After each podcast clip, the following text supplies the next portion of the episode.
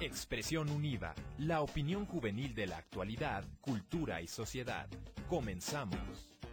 ¿Qué tal? Eh, bienvenidos a un episodio más de este podcast de Expresión Univa.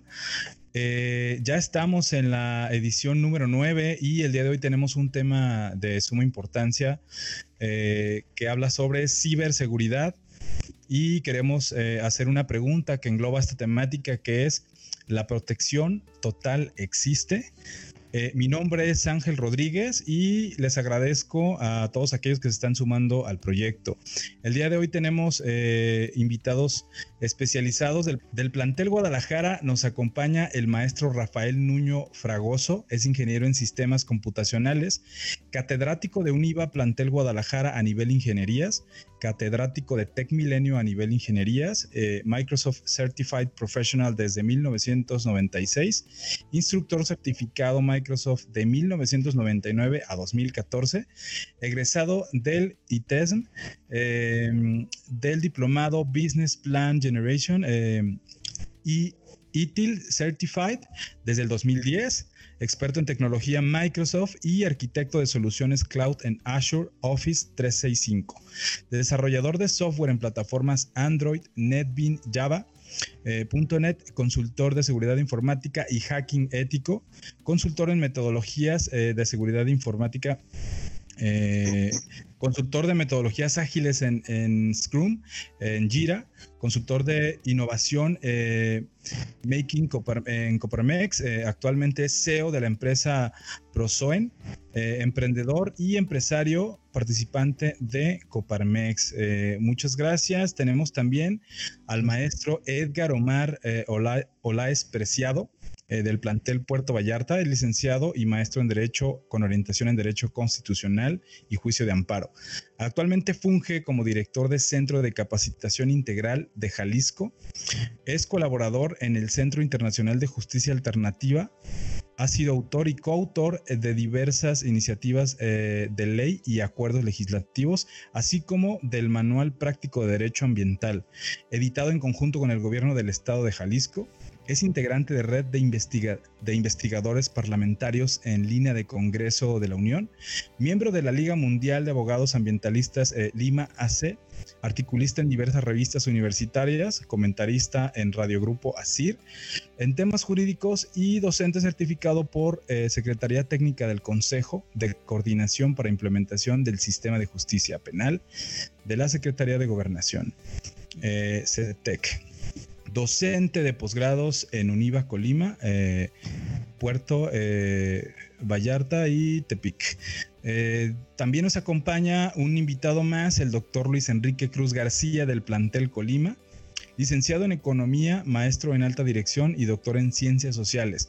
Cuenta con 11 años de experiencia en el servicio público, principalmente en ámbitos relacionados con la planeación estratégica, seguimiento de indicadores, análisis de datos, proyecciones y segmentación de cartera. Cuenta con 15 años de trayectoria docente a nivel superior, mantiene una constante actualización en temas de economía, investigación, tecnologías de la información y comunicación, planeación estratégica, estudios de mercado, evaluación de proyectos y recientemente en ciencias sociales. Así que ya saben, como siempre tenemos eh, invitados súper especiales, eh, totalmente especializados en sus áreas. Y vamos, en, vamos iniciando en el primer bloque de preguntas. Eh, maestro Rafael Nuño Fragoso, las preguntas serían las siguientes.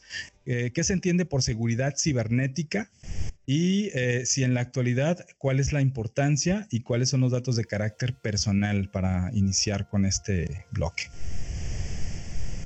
Excelente, muchas gracias eh, Ángel. Un saludo a todo el auditorio, aprecio el espacio y el momento.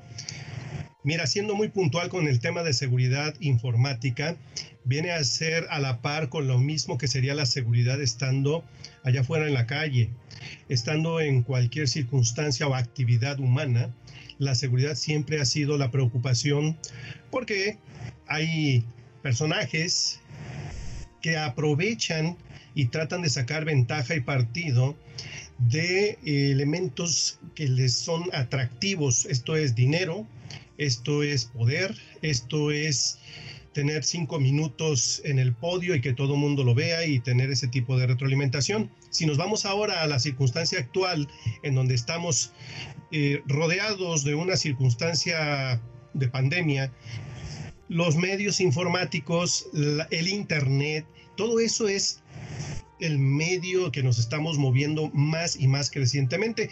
Entonces a la arena eh, virtual fueron empujados muchas personas que no tienen prácticas de protección de su información. Número uno, la información es poder. Poder suplantarle la identidad a alguien para poder cobrar eh, o poder este, hacer uso de sus recursos y sustraer bienes materiales, dinero virtual, eh, todo esto es uno de los focos principales. Entonces se le trata de engañar a las personas a través de eh, diversos tipos de ataques y eso es la ciberseguridad, que alguien ataca y alguien defiende. Y el que ataca pues, es un cracker, es alguien que está acostumbrado a hacer de esto su actividad primordial y aunque esté tipificado como un delito, pues sin duda lo va a hacer porque es su modus operandi, es su día a día, es, es su normalidad. Para él, tratar de clonar tarjetas eh, bancarias y poder ir a los cajeros y en una pasada sacar 20 mil, 30 mil pesos es algo muy normal. Y esto es simplemente con el hecho de utilizar cualquier dispositivo electrónico, eso también es ciberseguridad. El que tú vayas a un local, algún este eh, algún lugar, alguna gasolinera, algún tipo de tienda de autoservicio y que en ese punto no tengas la certeza, la protección de que tu tarjeta va a ser respetada y no va a ser clonada, copiada para utilizarla de manera indebida eh, en otros eh, escenarios, pues eso es precisamente a lo que se dedica los que defienden, los que tienen que establecer una serie de herramientas, mecanismos, procesos y gente especializados en proteger y defender información que viaja a través de los medios electrónicos. Quiero ser más extensible más allá del Internet. No, en realidad cualquier dispositivo electrónico es un mecanismo para llevar información que pueda ser sustraída y utilizada de mala forma. Sí, claro. De hecho, eh, estaba, estaba pensando en un momento eh, de mi vida me puse a investigar sobre, sobre esta cuestión del hackeo, ¿no? Y eh, encontré un término que era ingeniería social, que era como lo que se utilizaba, ¿no?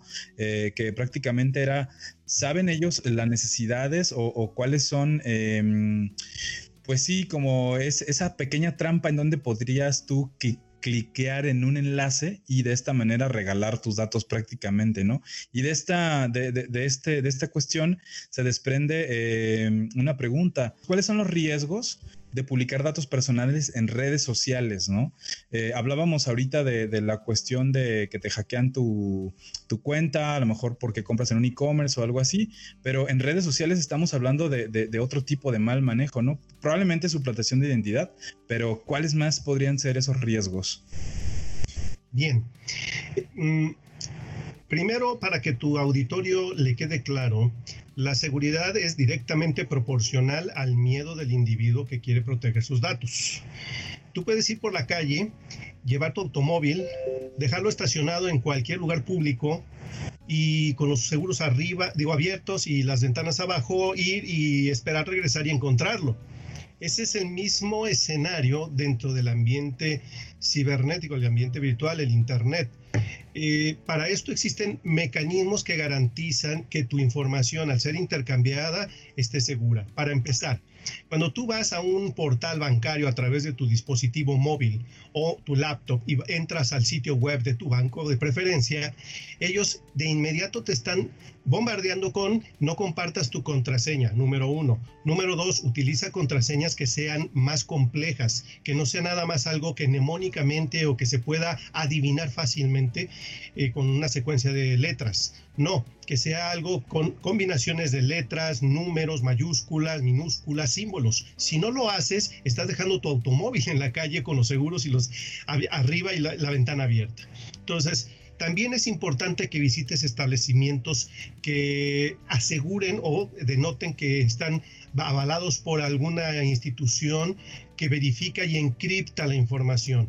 Términos en donde tú ves el candadito junto a la barra de navegación donde dice que estás visitando un eh, establecimiento a través de Internet y que diga que tu información está segura, ¿no? Ok, ok. Dice, hay otra, otra cuestión que es si existen organismos oficiales y leyes que garanticen esta seguridad informática. Eh, digo, cada uno tiene la responsabilidad, ¿no? Eh, como e-commerce o como banco, tiene la responsabilidad de asegurar, pero ¿existe además de esto alguien que garantice? Sí, es correcto.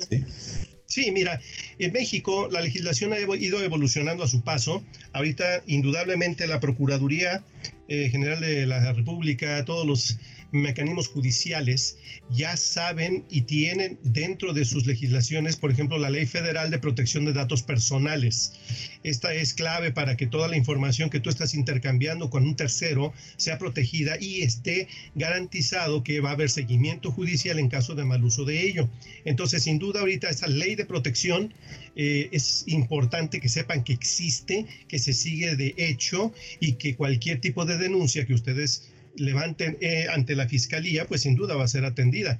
También existen otras instituciones que persiguen otro tipo de fraudes electrónicos, como en la banca, eh, como por ejemplo eh, también en situaciones de piratería de software, que también viene a ser un cierto tipo de, de crimen. Entonces, sí, sí existen, pero yo creo que para los eh, mundanos que andamos eh, utilizando hoy día mm, e-commerce, comercio electrónico, tiendas virtuales, visitar y comprar con tu celular, yo creo que la primera que deben de saber es tanto por un lado la Profeco como también la Procuraduría de Justicia en México levantar tu denuncia. Es importante que la levantes para que quede asentado que tus datos fueron eh, robados o mal este, tratados.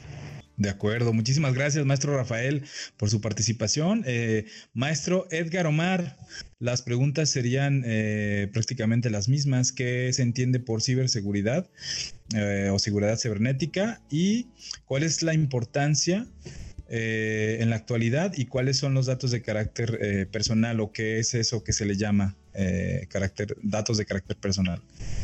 Bien, Ángel, muchas gracias. Un saludo para todos los compañeros panelistas. Y bueno, lo que primero tendríamos que definir es qué es ciberseguridad y creo que la misma definición se desglosa, como lo señaló el ingeniero Rafael, de este fenómeno de la cibernética y el conjunto de normas que ha dispuesto el Estado mexicano para proteger a los usuarios a través de que realizan operaciones a través de estos medios. Eh, ese es el conjunto de legislaciones que podemos eh, definir como orientadas a buscar la seguridad y a combatir evidentemente algunos actos o hechos que pueden ser considerados dentro de los delitos informáticos. Entonces, eh, dentro del derecho se puede dividir en dos, digamos, las herramientas que se tienen o con las que se cuentan para proteger a los usuarios. Una de ellas es la informática jurídica y la otra es el derecho informático. Eh, algunos autores se refieren a la informática jurídica como el conjunto de herramientas materiales que precisamente eh, se emplean en el ejercicio del derecho a, a, la justicia digital o que pueden ser o que regulan de alguna manera las actividades que realizan los ciudadanos a través de estos medios. Y el derecho informático pues es el conjunto de disposiciones normativas que tutelan en las diferentes materias, ya sea en la comercial, ya sea en la penal, ya sea en la civil, eh, ya sean protección de datos, ya sean marcas y patentes, las, los derechos eh, que se generan o se gestan a través de este vehículo.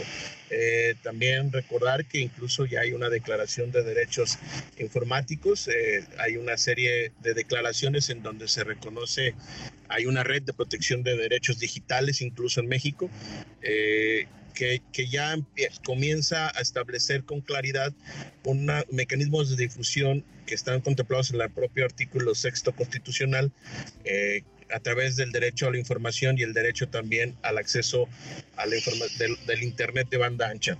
Eh, algunas precisiones. Eh, la Fiscalía General de la República no, no, no realiza los procedimientos de tutela de datos personales. Eh, es el Instituto Federal de Protección, precisamente el IFAI, el, que lo realiza, y la ley que, que, lo regula es la Ley de Protección de Datos Personales en posesión de sujetos particulares. La Fiscalía lo que persigue son precisamente delitos eh, informáticos. Efectivamente hay que hacer alguna denuncia. Dentro de los delitos se puede contemplar la suplantación de identidad.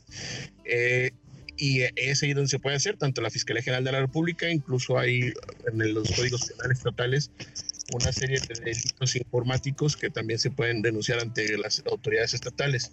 Entonces, el Instituto Nacional de Transparencia es el órgano garante de también de los derechos ARCO y en particular la protección de datos, la ley que aplicaría la ley de datos personales en posesión de particulares y se tiene que hacer primero un, mecanismo ante el, ante el órgano garante para que en su caso pueda determinar o no una, una sanción, con independencia de las que pueden ser de naturaleza civil, de la naturaleza administrativa o de otras naturalezas como la comercial, que en donde efectivamente hay un capítulo en la ley orgánica de la Profeco para regular actividades comerciales eh, mediante este medio.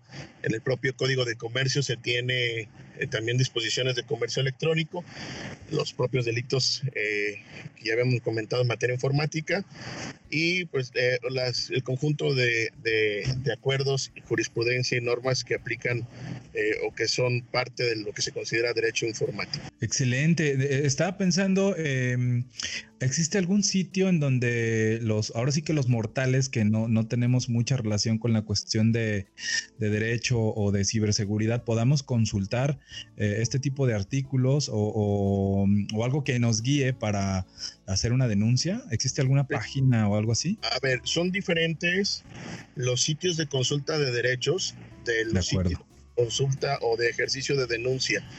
Eh, son distintos. Efectivamente, eh, la, la, legislación se encuentra disponible tanto en la página del Congreso de la Unión, particularmente en la Cámara de Diputados, en el link de leyes federales y en la legislatura de los estados. Cada poder legislativo puede tener ahí una biblioteca digital donde el ciudadano puede consultar sus derechos.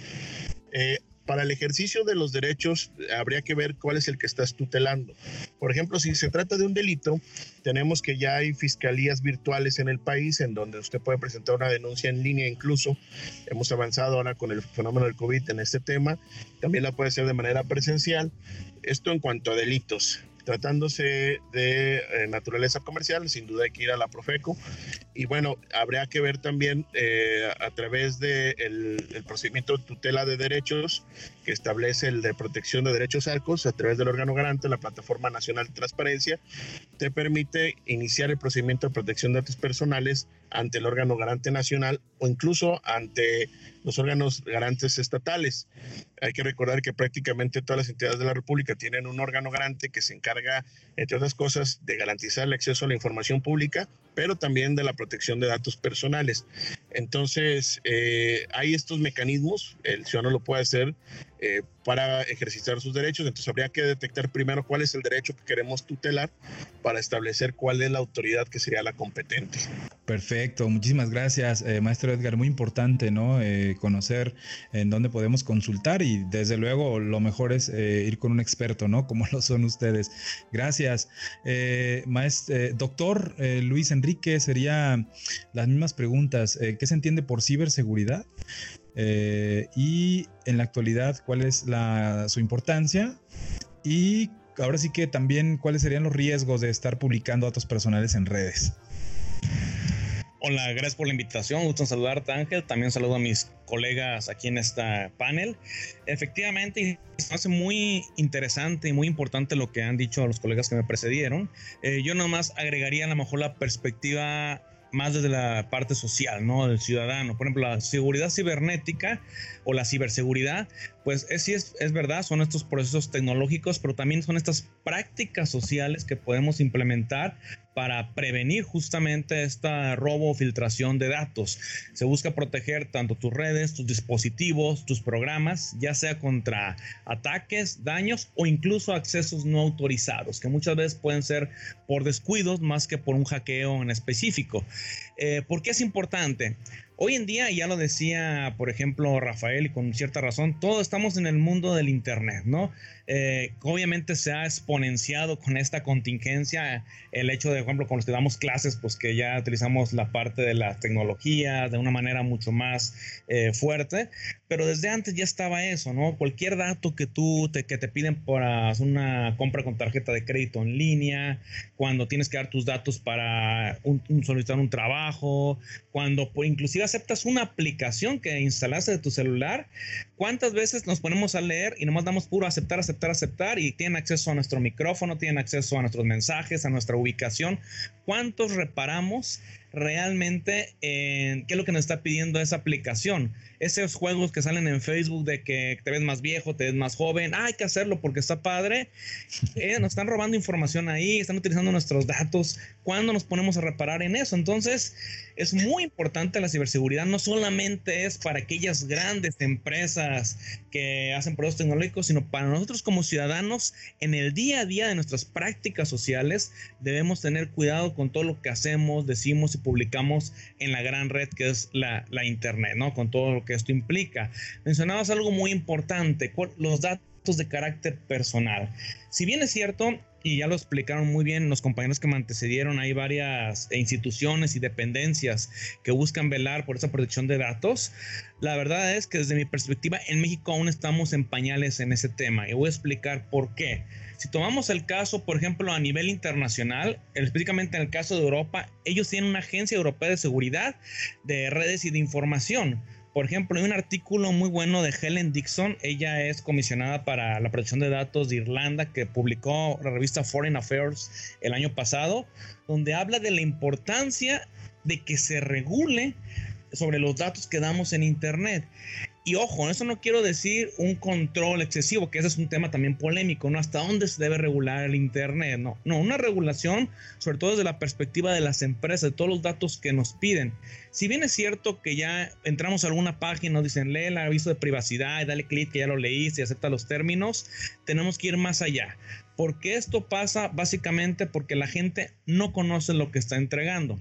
No es lo mismo, por ejemplo, un servidor que me considero que, bueno, conozco los riesgos de lo que publico en redes sociales, de utilizar un smartphone con la ubicación prendida o tener este, bocinas inteligentes en, en su casa, a alguien que no sabe, que no conoce los riesgos de eso. En mi caso es un riesgo que yo acepto, yo conozco y con mi costo-beneficio lo doy por, por sentado, pero quien no lo conoce es también una, un problema de educación que no se da la importancia que tiene el hecho de leer los términos y condiciones y sobre todo que nuestros datos, qué hacen las empresas con nuestros datos, ¿no?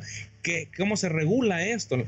Insisto, ha habido ya ciertos intentos, como ya lo comentaban anteriormente mis compañeros, eh, en México, pero creo que a nivel internacional eh, nos están ganando bastante, ¿no?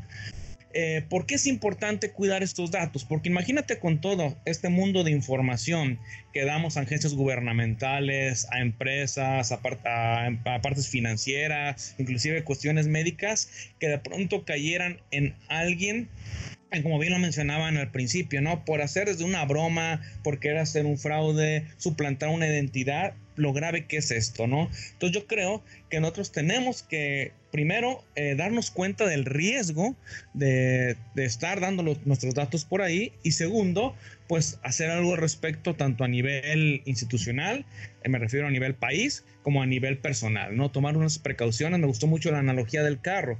Evidentemente, eh, y siguiendo con esa analogía, pues el Estado debe garantizar que no haya robos, pero también uno debe prevenir y tomar las precauciones para minimizar ese riesgo, ¿no? Totalmente de acuerdo. Eh, gracias, doctor Luis. De hecho, digo, mencionabas algo, algo bien interesante, ¿no? Esta cuestión de, de las aplicaciones que te cuántos años te quieres ver más viejo o, cómo te verías de mujer y todo eso, ¿no? Finalmente es algo que mm, aparentemente es divertido, sin embargo, siempre hay algo detrás, ¿no? Que es la recolección de datos. Probablemente no te van a fraudear, pero sí para hacer una base de datos importante, para a lo mejor para utilizarla en publicidad o, yo qué sé.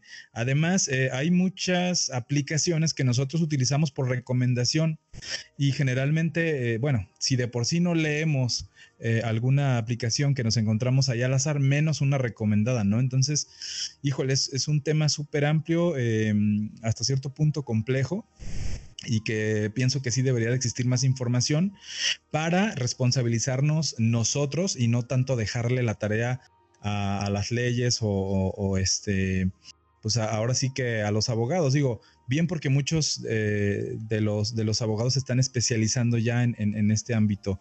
Pero bueno, eh, vamos a pasar al segundo bloque. Eh, esto tiene que ver un poquito más con la navegabilidad para esto, maestro Rafael, me gustaría preguntarle cuáles son los tipos de amenazas que se enfrenta a la ciberseguridad y una, vamos a entrar en un, terreno un poquito eh, complicado que es eh, qué es la Deep Web y la Dark Web.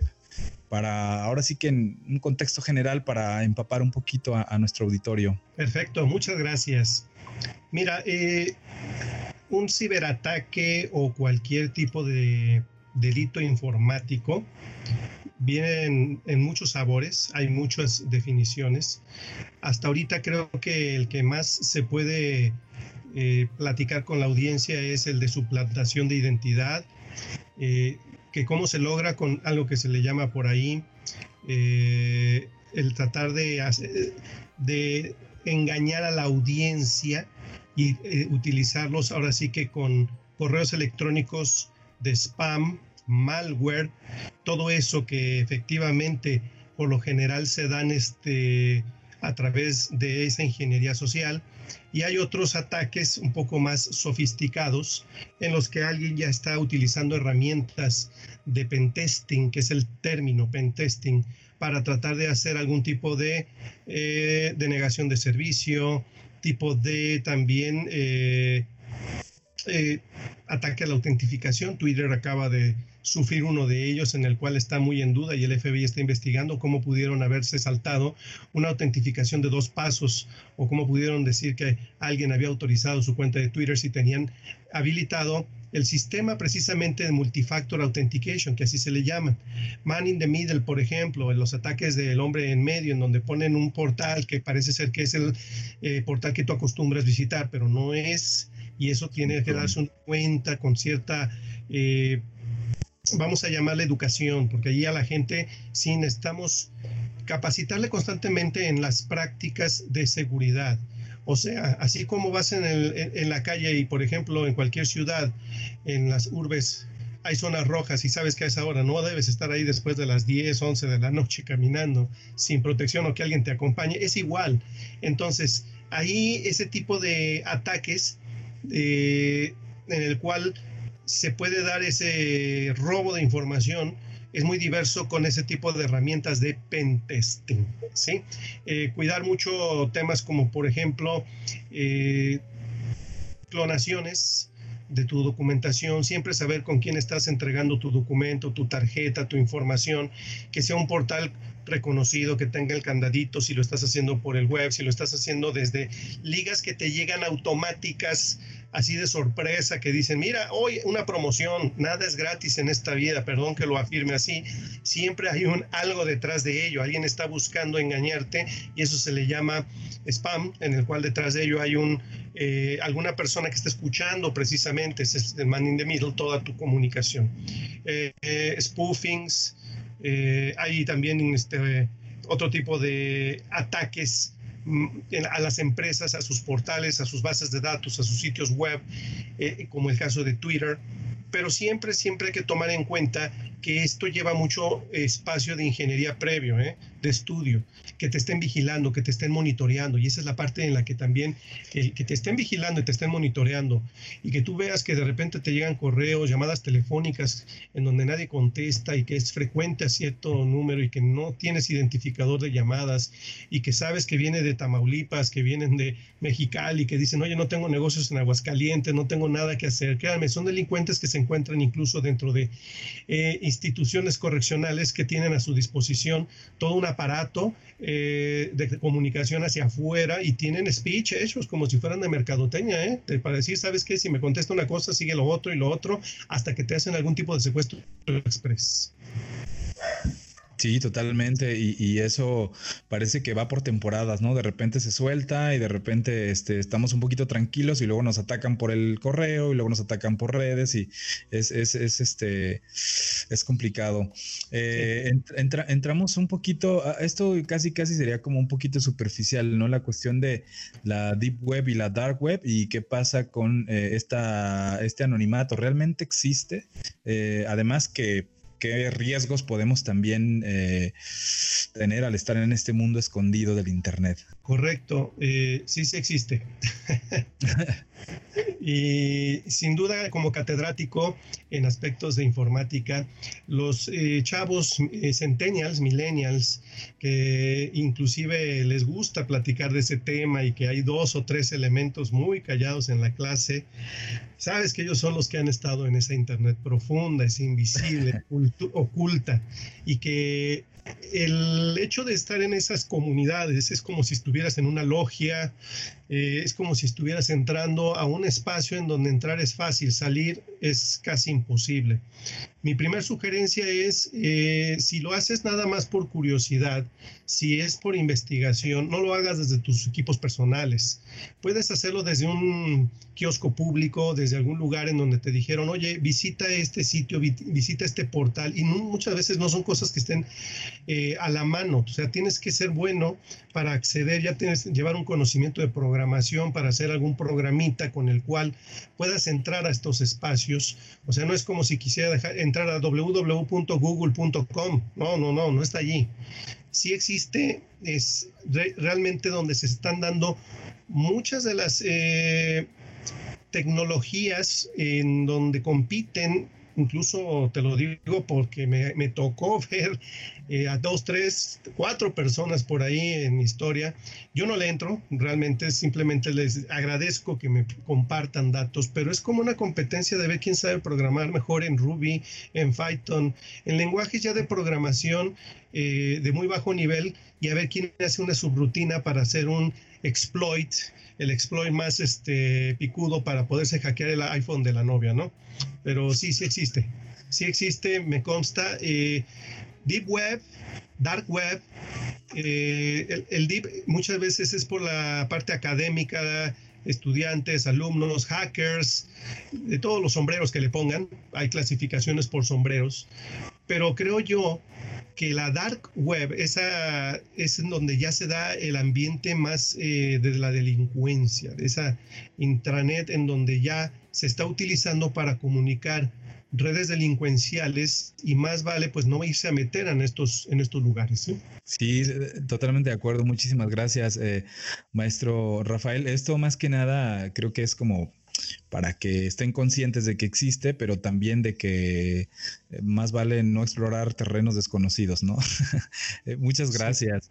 Eh, maestro Edgar, em, cuáles serían los tipos de amenaza que se enfrenta, que enfrentamos en la, o que enfrenta la ciberseguridad y qué pasa con la privacidad y el anonimato en este, en este tipo de redes que, mencionaba el maestro Rafael, ¿no? La deep web o dark web. Este, pues supongo estamos mucho más expuestos que, en, la navegabilidad eh, cotidiana, ¿no? Sí, es, es correcto, Ángel. Debo de reconocer que el derecho enfrenta un gran reto el reto tecnológico, la legislación no necesariamente es tan ágil como los desarrollos de la tecnología, no se desarrolla igual de exponencial. Eh, evidentemente trae un gran reto la aplicación y la protección jurídica a través de estos mecanismos, porque mira, les platico, se puede gestar un delito, por ejemplo, eh, eh, aquí en México y la víctima puede estar en otro país, puede estar en Estados Unidos o en China, o puede utilizarse ese servidor de paso y realizarse una afectación en alguien que está en Singapur o en Europa. Entonces, ¿cuál es la ley que aplicamos?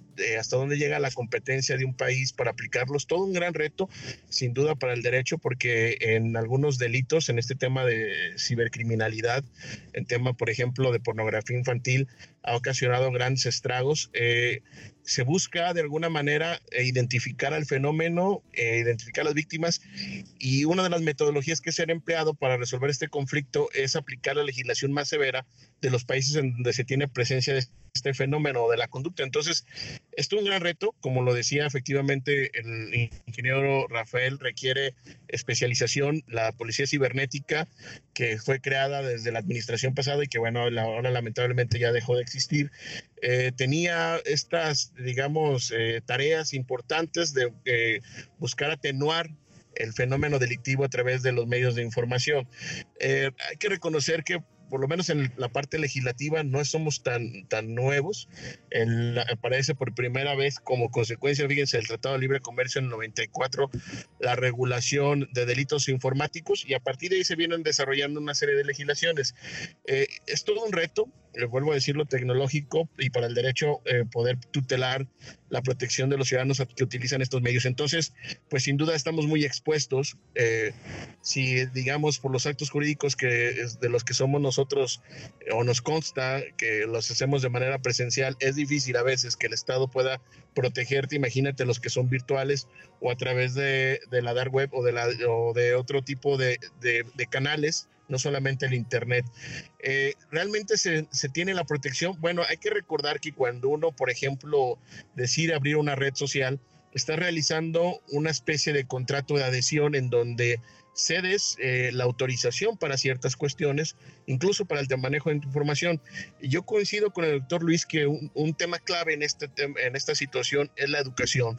Legislación sí hay, y tenemos legislación que está a la altura inclusive de la europea o inclusive de otros países que han tenido amplio, desarrollo eh, legislativo, pero el problema también radica en la educación. Eh, como ustedes saben, los ciudadanos leemos poco y más cuando se trata de aplicaciones y más cuando se trata de dar permisos. Entonces, creo que la base del asunto es la educación también.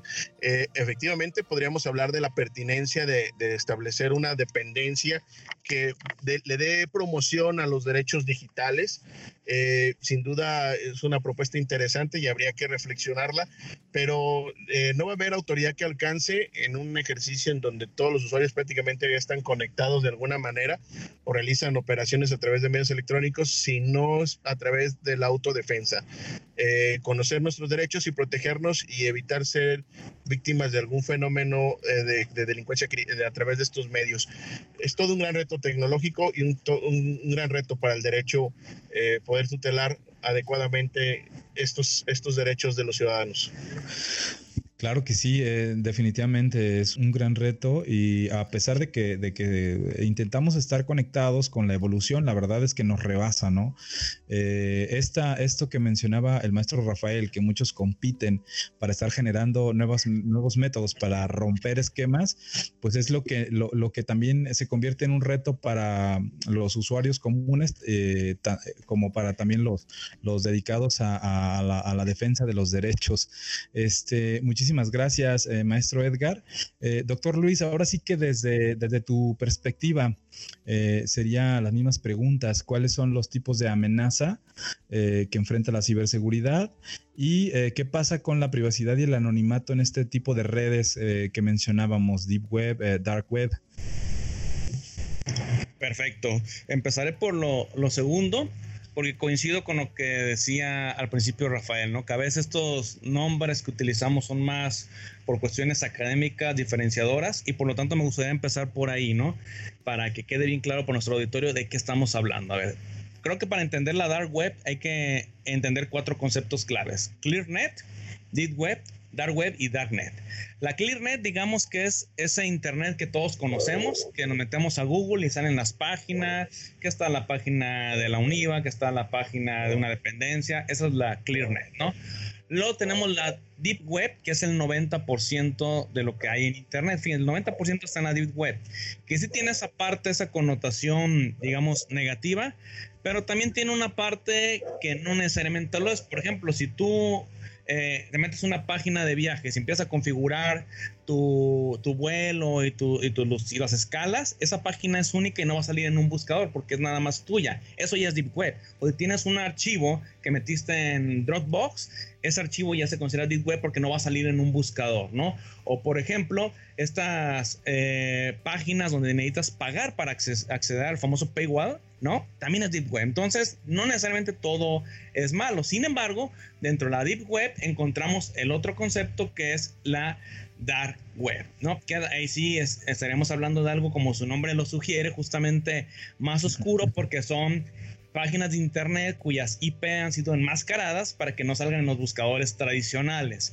Si hay buscadores dentro de la dark web que justamente son las darknets, como por ejemplo Tor, que son los que saben del tema sabrán que es el buscador más famoso dentro de la dark web, la cual ya te lleva justamente a esos sitios que pueden ser o no maliciosos, porque ojo, a veces oculta un sitio por cuestiones de seguridad o por cuestiones, por ejemplo, de activistas sociales que son perseguidos. Pero también tenemos la otra parte que quizás ha sido más famosa y más conocida y que evidentemente representa un gran riesgo, que es esta parte del blanqueo de dinero, eh, compra de drogas, pornografía infantil, etcétera. Meterse ahí de verdad que es algo que no, no recomiendo yo tampoco que puede ser por curiosidad, que alguien piensa que vamos a encontrar ahí, pero es mucho riesgo, no solamente por lo que puedes encontrar, que ni quiero decir lo que se puede encontrar ahí, cualquier cosa que se imaginen, ahí se los digo, se puede encontrar ahí, sino también porque ya estás dejando tus datos, estás abriendo una puerta que probablemente después no puedas cerrar, ¿no?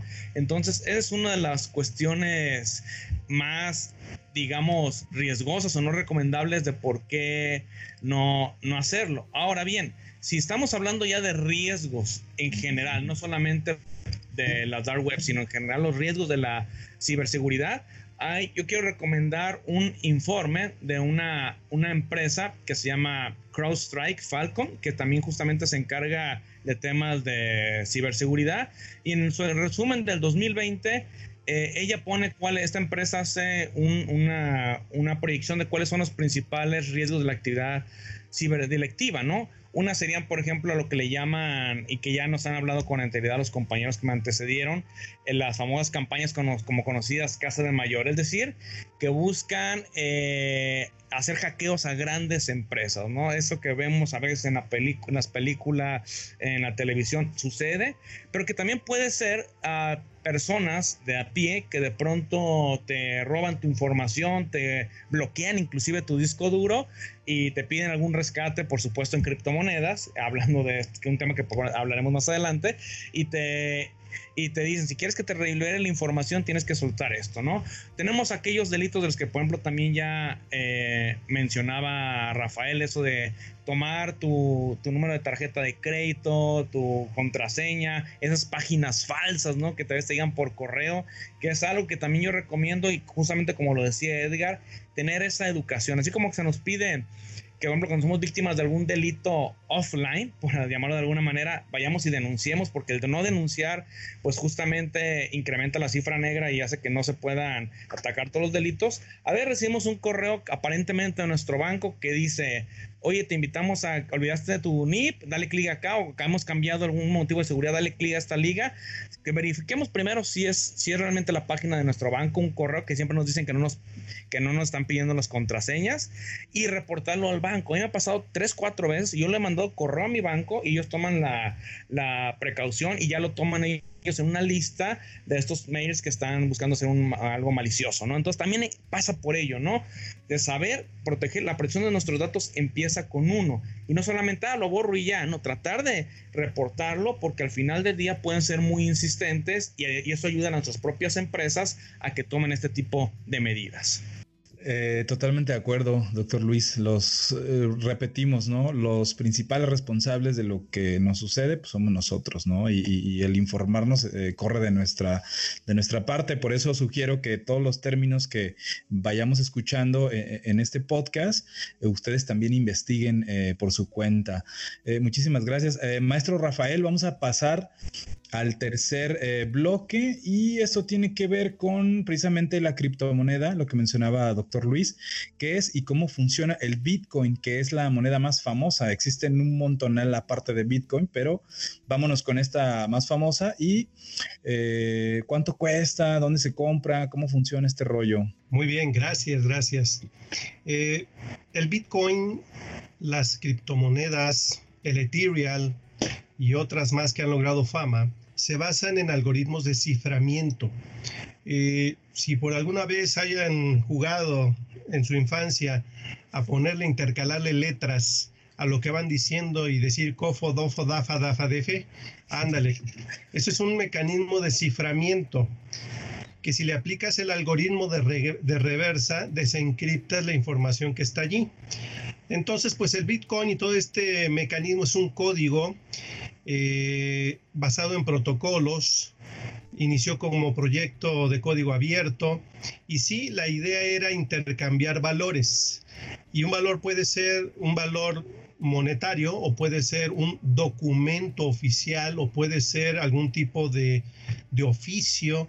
O sea, también está el documento electrónico y la meta es poderlo compartir entre varias instancias y que no pueda ser descifrado, que no puedas aplicarle eh, ingeniería inversa. Entonces, sí, la criptomoneda o se utiliza mucho como moneda digital para ambientes tanto de los buenos como de los malos. Si hablamos de la dark net, dark web, es una moneda muy, muy común para estar, hasta el término así lo tienen ya acuñado, que se llama estar minando, minando información y estar intercambiando eh, cosas que se están aprovechando. Por ejemplo, redes punto a punto en la cual alguien dice voy a aprovechar los microprocesadores o procesadores de un montón de gente y, y la gente dice, ¿por qué mi máquina está lenta?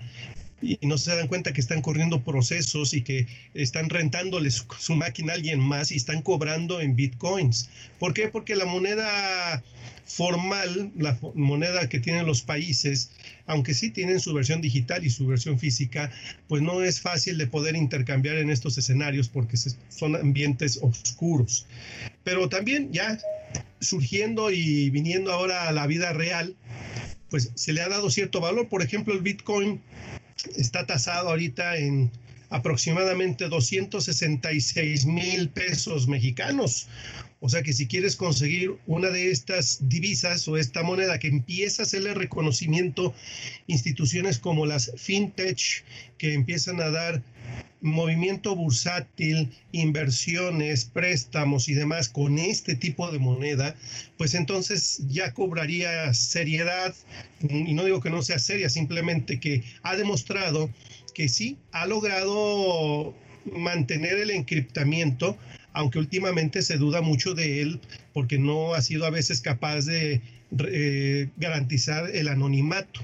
Entonces, bueno, esto le podemos decir que es dinero de código abierto, encriptación, monedas de este tipo. ¿Qué puedes hacer con ellas? Puedes intercambiarlas en sitios de videojuegos, eh, estar apostando con ellas en lugares de, de apuestas, puedes inclusive competir contra otras divisas, como por ejemplo ahora China que quiere sacar su propia criptomoneda y ponerla a la par con eh, elementos como el Bitcoin Cash, el Ethereum, el Litecoin, el eh, Ripple, y, te vas a encontrar muchas de estas. Pero aquí lo importante es que hace fuerte el Bitcoin, ¿no? El Bitcoin lo hace eh, esa red de código abierto y que pueden ir por bloques, que es algo que más bien lo tenemos que asociar con cadenas de valor de intercambios de divisas y de documentos formales con eh, ligado con el este el tema de blockchain por ejemplo por ahí está ligado con ese concepto Sí, sí, sí, e, es verdad. Ahora sí que yo les invito también a, los eh, que se están sumando al proyecto y quienes escuchen el podcast, e investiguen un poquito más acerca de esta tecnología blockchain que está detrás de Bitcoin y lo que se está haciendo con ella es, muy interesante, ¿no?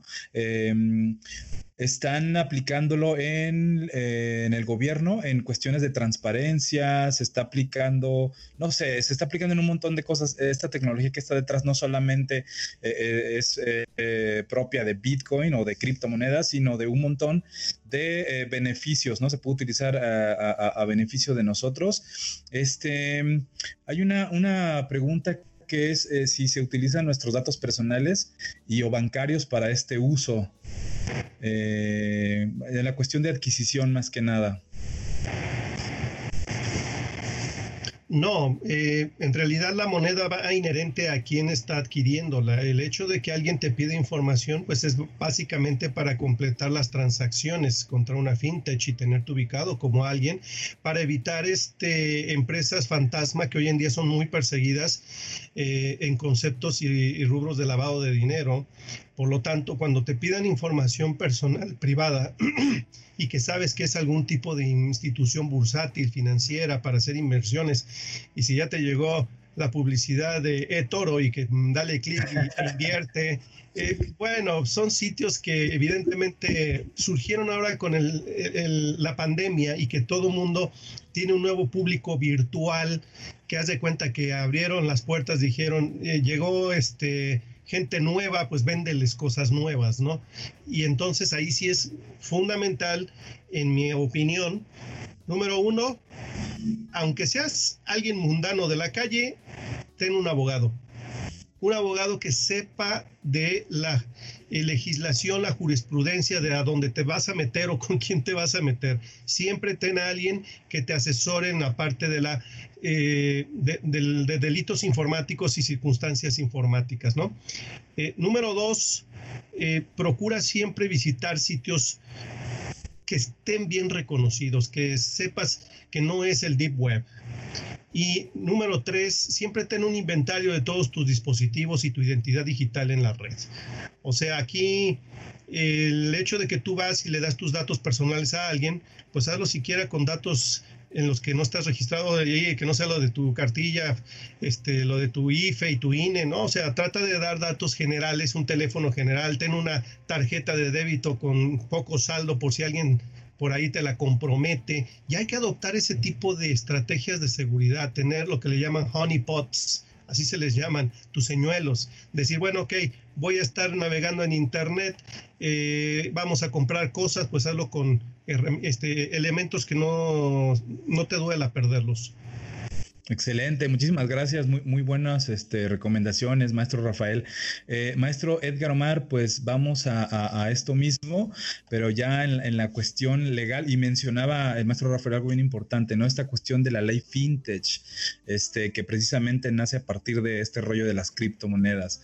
Eh, pues ahora sí que, ¿qué es y cómo funciona Bitcoin? Eh, lo, de cuánto cuesta, ya no lo dijeron, pero desde ese lado del, del derecho, ¿qué está pasando con esto del Bitcoin? Mira, como lo comenté en el bloque pasado, mi estimado Ángel, eh, uno de los retos que tiene el derecho informático sin duda es el de las criptomonedas. Regular estos ejercicios de criptomonedas eh, es todo eh, un reto tecnológico y además un reto legal, por lo que implica las operaciones transnacionales. Eh, establecer la competencia de un país para saber cuál es la ley que le aplica eh, ha sido el principal problema que, que, presentan este tipo de ejercicios. Entonces, tenemos, por ejemplo, que España ya declaró en su jurisprudencia el Tribunal Superior de España que el Bitcoin no es una moneda, cuando en la práctica o en la costumbre se están dando cada vez más operaciones. Entonces, fíjense cómo de repente el fenómeno informático o digamos el fenómeno social supera la legislación porque eh, la legislación se queda todavía corta, lo considera un riesgo porque no tiene un respaldo a lo mejor en reservas que se pueda tener control sobre el mismo. Y entonces hay como dos corrientes legislativas, una corriente legislativa que se orienta a regularlo, a reconocer esta actividad y a buscar la manera de establecer controles. Y la otra herramienta legislativa o la otra corriente legislativa que eh, intenta proscribirla. Entonces, eh, es de los debates que se están generando en la Cámara de Diputados sobre el alcance de la criptomoneda, que es diferente a la operación comercial con dinero real a través de medios digitales. Eh, y este tema del blockchain es efectivamente la cadena de custodia que, la cadena de custodia que, se está implementando ya en las operaciones bursátiles y financieras son diferentes pues los alcances que tiene la legislación bancaria, la legislación comercial al tema en particular de la criptomoneda. Eh, sigue siendo un riesgo eh, que las personas adquieran este tipo de bienes inmateriales o intangibles, porque no sabemos a quién reclamarle, dónde reclamarle. Hay documentados una cantidad importante de fraudes eh, vinculados con estas operaciones y mientras no se tenga uniformidad, sobre todo a nivel internacional, respecto del manejo y la regulación o tratados internacionales que puedan reconocerlo, vamos a tener estas dificultades de tutela de derechos. Eh, vuelvo a decirlo, una, es una práctica común, se está convirtiendo cada vez más común eh, y la costumbre sin duda es una fuente del derecho que en su momento podrá ser tomada en consideración para tener una legislación en particular.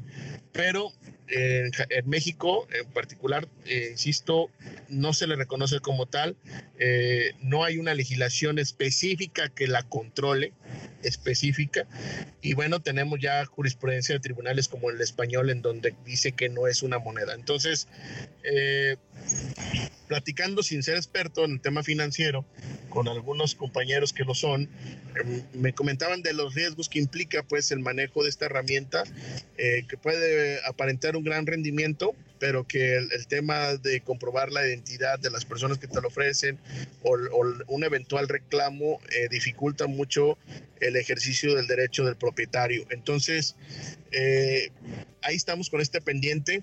Eh, sin duda, trabaja de la mano o camina de la mano con otros grandes temas jurídicos del derecho informático como la identidad digital única. Hay una corriente legislativa que se orienta a favor de la identidad digital única que podría incluso establecer no solamente tu récord eh, eh, fiscal, sino además tu tema eh, patrimonial y a través de una identidad única podríamos nosotros también establecer desde la formación profesional, el, tema de violaciones a las normas, temas eh, eh, financieros y hay una corriente legislativa que, que, está transitando hacia ese lado y hay otros que están transitando en el contrario por el tema de la privacidad. Entonces, son debates que están dando en la Cámara constantemente, que se dan en el máximo tribunal de nuestro país. Esto se le conoce como eh, ponderación de derechos y sin duda hay que estar muy al pendiente de cómo va evolucionando la jurisprudencia. Eh, desde luego que saluda la recomendación del, del, maestro Rafael en el sentido de tener un abogado especializado, así como lo es él en el tema informático. Eh, asesorarte siempre de un profesional es garantía de que tu inversión o que tus actos jurídicos no van a estar digamos afectados de legalidad o que pueda ser víctima de un delito posteriormente. Entonces, eh, ahí vamos, vamos caminando de a poco, eh, en la medida en que se den estos foros y en la medida en que más personas estén interesadas en la tutela de sus derechos eh, informáticos y cibernéticos, pues va a ser más de interés de nuestros legisladores eh, regularlo y, tener las instituciones que nos merecemos para poder garantizar el ejercicio de la justicia digital. Maestro Edgar, muchas gracias. Es verdad, es un, es un reto constante. Eh, de hecho, eh, yo tuve la experiencia por ahí con, con de, saber que, que, algunas empresas eh, por ahí se estaban fondeando, en años pasados se estaban fondeando con, con este tipo de criptomonedas y arrancaban empresas, startups y un montón de empresas tal cual fondeadas con, con, con, esta moneda y no sabían cómo regular. Entonces tenían que consolidarse en Canadá o, o en países europeos en donde ya existe, ya existe una regulación y algunas personas especializadas para poder operar. Entonces, eh, híjole, es súper complicado, em, pero como bien dices, por ahí vamos, ¿no? Por ahí va el, camino este, para comprender esto y regularlo. Eh, muchas gracias. Igual nada más sería, eh, maestro, que nos brindara algunas conclusiones sobre qué debemos hacer para proteger nuestra información. Muy bien, muchas gracias aprecio el esfuerzo. Eh, conclusiones. Número uno, y vuelvo a refrendar el tema de asesoramiento legal y jurídico. Antes no era tan necesario en ambientes virtuales, hoy día sí, por todas las implicaciones. Sería como que un día te asaltaran y te robaran tu INE y luego el INE apareciera en alguna escena eh, de crimen y que dijeran que fuiste tú. Entonces, igual, siempre hay que estar bien, bien asesorados en ese sentido. Dos, cuida tu identidad digital, cuida todo lo que estás eh, portando. Inclusive, si alguien dice, yo no tengo Facebook porque no me interesa, debieras tenerlo. O sea, dalo de alta y tenlo bajo tu control para que sepan que eres tú y no alguien que te esté suplantando. Más si tú tienes algún tipo de responsabilidad importante en la empresa, institución donde labores o si eres figura pública o si tienes suficiente exposición al público, ¿no? Tienes que resguardar todos tus activos informáticos y uno de ellos es tu presencia digital. Eh, tres, si ya eres sujeto de algún tipo de delito, de los cuales hay muchos tipificados ya a nivel este, México como insultos electrónicos, hostigamiento, y esto es de la página de tal cual, eh, de, gobierno de la República, hablan de insultos electrónicos, hostigamiento, denigración, suplantación, sonsacamiento, exclusión, ciberpersecución y happy slapping. Fíjense, primera vez que se tome en cuenta un término norteamericano de agresión física grabada en algún medio digital y luego que sea distribuido en la red, o inclusive lo que le ocurre a una diputada hoy en día y que está, pero en el trending topic arriba en las privada y que la hicieron pública sin tu consentimiento, sí, sí hay un lugar a donde acudir y es el 088 que viene a ser la Comisión Nacional de Seguridad y dice que opera las 24 horas del día, 365 días del año, tiene una cuenta de Twitter, inclusive sí existe la aplicación móvil, una se llama PF Móvil y otra se llama, la quería yo ahorita nada más validar si todavía está disponible, porque qué tal que digo que algo y no es así. Y sí, sí, efectivamente aquí lo estoy viendo, lo estoy corroborando visualmente. Y sí, sí está todavía la aplicación PF móvil para que puedan tener desde ahí esas soluciones. Tres, adopta siempre cultura de seguridad. Es como andar en la calle procura ir protegido, procura ir a estacionamientos a dejar tu automóvil que tengan pluma y tú pagas y entras en hoy en día con el COVID, pues claro, tienes que ir a un lugar, por ejemplo, si vas a un restaurante que cumplan las normas de sanidad, igual si vas a entrar a una aplicación en tu celular, pues que esté sellada digitalmente por certificados, por encriptación, por todo lo que tenga que ver con eh, instituciones como VeriSign, Authenticode, el mismo Godaddy y demás. Creo yo que con esto sería la base y como mi última recomendación, tengan una contraseña, siempre que sus contraseñas sean seguras. Por favor, no le pongan 1, 2, 3, 4, 5 o del 1 al 9.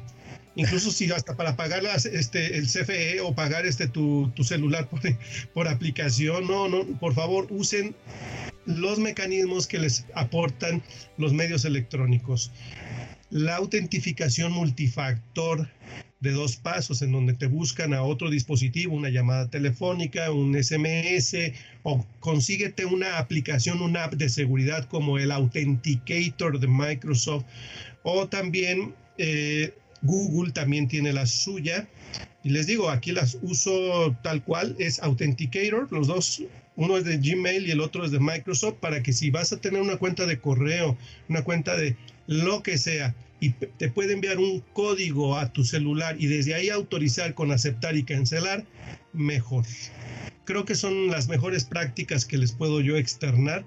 Jueguen con un portal que se llama password.kaspersky.com. Chequen si su contraseña es segura, por ahí les va a decir en cuánto tiempo podemos descifrar tu contraseña. Hay unos que pueden ser en minutos, horas o inclusive puede ser hasta en milenios. Maestro Rafael, muchísimas gracias por sus recomendaciones, son de, muchísimo valor. Eh, gracias por su participación. Eh, y doctor eh, Luis, nos quedamos por ahí en una cuestión respecto a, Bitcoin. desde tu especialidad, desde, desde tu perspectiva, ¿qué, has escuchado por ahí de Bitcoin? Eh, si es seguro utilizarla, eh, eh, si, los monederos son seguros, en, qué, dónde podemos comprar cosas con esta moneda. Perfecto, Ángel, gracias. Efectivamente, mira, Bitcoin viene a ser como el genérico, como cuando decimos Kleenex para hablar de papel desechable o cuando decimos Coca-Cola para hablar de refrescos. En realidad porque es la criptomoneda más importante hablando en general de las criptomonedas y como ya lo dijeron perfectamente mis compañeros que me antecedieron, pues es este dinero virtual que efectivamente, como también lo mencionaste tú, está respaldado básicamente por el blockchain, ¿no? Que eso lo hace, o eso es lo que le da el valor y por qué es tan apreciado en el mundo cibernético, porque lo hace prácticamente infalsificable y que y por lo tanto, como también lo mencionabas tú Ángel, esta, esta tecnología empleada, por ejemplo, para licitaciones públicas, cuestiones gubernamentales de transparencia, sería increíble. Eh, como todo tiene cosas buenas y cosas malas. Dentro de la parte negativa, por así decirlo, es que no necesariamente, y eso yo voy a hablar ya de mi perspectiva de economista, no se puede comparar con el dinero, digamos, que conocemos. la criptomoneda no es un dinero fiduciario. ¿Qué significa esto? No es un dinero que está respaldado por un banco central. Si bien es cierto, ya muchos bancos están sumando algún de las criptomonedas, lo manejan como un instrumento aparte. Por ejemplo, la moneda que utilizamos hoy en día sabemos que hay una reserva, en este caso nuestro Banco Central, que respalda el valor de esa moneda. Nosotros confiamos que vale eso. Si recuerdan antes, en un billete, una moneda decía, el Banco de México pagará tanto a la orden de quien lo presente, ¿no? Ese es el dinero fiduciario. Nosotros creemos. En, cambio, en la criptomoneda, su valor radica justamente, sí, a las leyes del mercado, pero básicamente a la demanda y oferta que se hace dentro del, del Internet. Ahora bien, la parte del, uso o no de las criptomonedas yo diría que es perfectamente usable. De hecho, yo tengo y recomiendo una aplicación que se llama Bitso. Yo tengo algunas décimas de décimas de, Bitcoin, porque como ya lo mencionaba Ángel, ahorita anda a los 264 mil pesos aproximadamente. Pero sí me gustó para empezar a experimentar y es una aplicación mexicana que está justamente dentro de esta ley fintech que respalda eh, el uso de esta de la parte financiera y tecnológica, ¿no? También ha habido una una parte que no es tan recomendable, que es cuando te empiezan a invitar. Seguramente todos tenemos a alguien que nos ha invitado, oye, te invito a criptomonedas, tú solamente tienes que pagar tanto y de, eh, pronto no lo saques en tres meses, vas a, tener, vas a ser millonario. Como bien lo decía también Ángel, si no mal recuerdo, el dinero fácil no existe, nada es gratis en esta vida. Esos son más bien esquemas de Ponzi, de piramidales, que se prestan más a fraudes. Y las personas que muchas veces están invitando eso no entienden ni siquiera cómo funciona una criptomoneda. La criptomoneda real tiene sus ventajas, no es dinero como el que, el que, el que está respaldado por Banco Central, pero sin embargo sí hay muchas tiendas que ya lo aceptan, ya en, en Europa por ejemplo hay hasta cajeros que tú tienes tu aplicación y puedes cambiar la criptomoneda de tu preferencia por el euro y que lo sacas del cajero, entonces sí está teniendo una aceptación, sí es el futuro y los bancos sí se están montando a esto, ¿no? Entonces sí es seguro, pero también es cierto que como eh, da para el anonimato es la moneda favorita para el uso de transacciones ilegales, justamente porque evitan su rastreo. Excelente, muchísimas gracias, eh, doctor Luis. Eh, pues ahora sí que vamos a, entrar a, las conclusiones, breves conclusiones, que, cuáles son sus sugerencias eh, respecto a la ciberseguridad. Este, les recomiendo que profundicen un poquito más en esta cuestión de criptomonedas. Si quieren adquirir, Bitso tiene muy buena información, es verdad. Este, y maestro Edgar, ¿cuáles serían sus conclusiones sobre todo este este tema que, que estamos abordando. No, bueno, sin duda la herramienta tecnológica, eh, algunos lo hemos señalado, podrá ser una de las herramientas de la reivindicación del Estado, no solamente desde el punto de vista comercial, sino desde el punto de vista eh, de todas las funciones que realizamos como Estado, el, hecho de que estemos utilizando las tecnologías para resolver los conflictos de la humanidad, eh, en particular los servicios públicos, pues generan avances. Hay desarrollo del derecho informático en la, función judicial, está el desarrollo del derecho informático en la función legislativa y sin duda el e-gobierno pues también facilita la presencia del Estado a través de las tecnologías. Eh, había un fideicomiso, la administración pasada lo tenía proyectado para el 2035 con la finalidad de extender la cobertura de Internet eh, para todo nuestro país y se habla de que entre más personas tengan acceso a esta tecnología, pues evidentemente tendrán más acceso a información.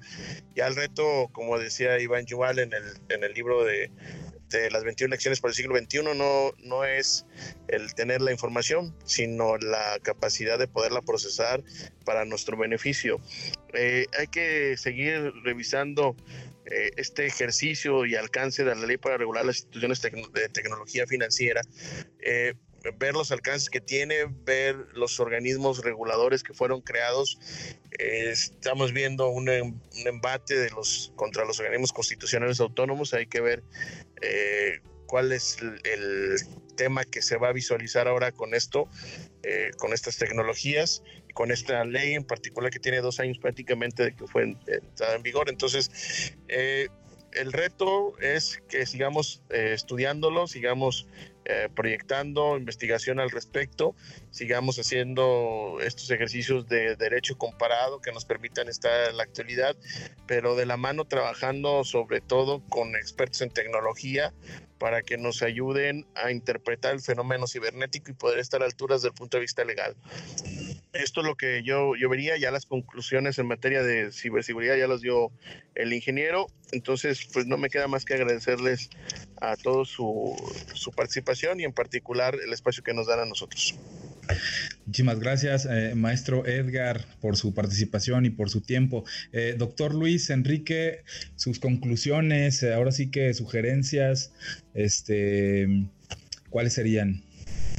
Gracias Ángel y también gracias por la invitación y sobre todo por la repartir con colegas tremendamente preparados. Eh, la primera eh, recomendación es cuidarse, cuidarnos por nosotros mismos, informarnos, leer todos los términos, condiciones. A manera de política, eh, acompañada de una mayor política de inclusión digital que evidentemente es más necesaria en un contexto como el actual, ya lo estamos viendo tanto en la parte empresarial, educacional, en la parte de servicios, debe ir acompañada por una política de educación digital, ¿sí? No es lo mismo, tenemos que educarnos, creo que al final es lo que ha permeado en las intervenciones de los tres panelistas que aquí estamos, que depende mucho de cómo, de que sepamos el, real peligro del, de cada una de las acciones que hacemos. La huella digital no se borra. Lo que hoy ponemos en nuestra red social, en, Facebook, Twitter, que pareciera un juego, Hoy le está costando, por ejemplo, en el menor de los casos, un puesto de trabajo a alguien por algo que dijo que no tenía que decir, por una, eh, algo que se expresó en el pasado y hoy se lo recuerdan porque hay una captura de pantalla aunque haya borrado el tweet. Eh, esa fotografía que compartiste no te va a proteger y aquí está el abogado que puede decir si es así, con poner yo no autorizo a Facebook, no es cierto. En el momento en que tú ya estás usando una red pública y lo estás compartiendo, ya cualquiera puede tomarla. Entonces, al final de cuentas, yo me quedaría con eso, ¿no? cuidarse y educarse. Gracias, doctor Luis. Agradezco muchísimo su valiosa presencia desde la virtualidad para hacer esto posible. Y en nombre de la Universidad del Valle de Atemajac y todos los que formamos parte, agradecemos la atención de todos los que nos siguen. Esto es Expresión Univa.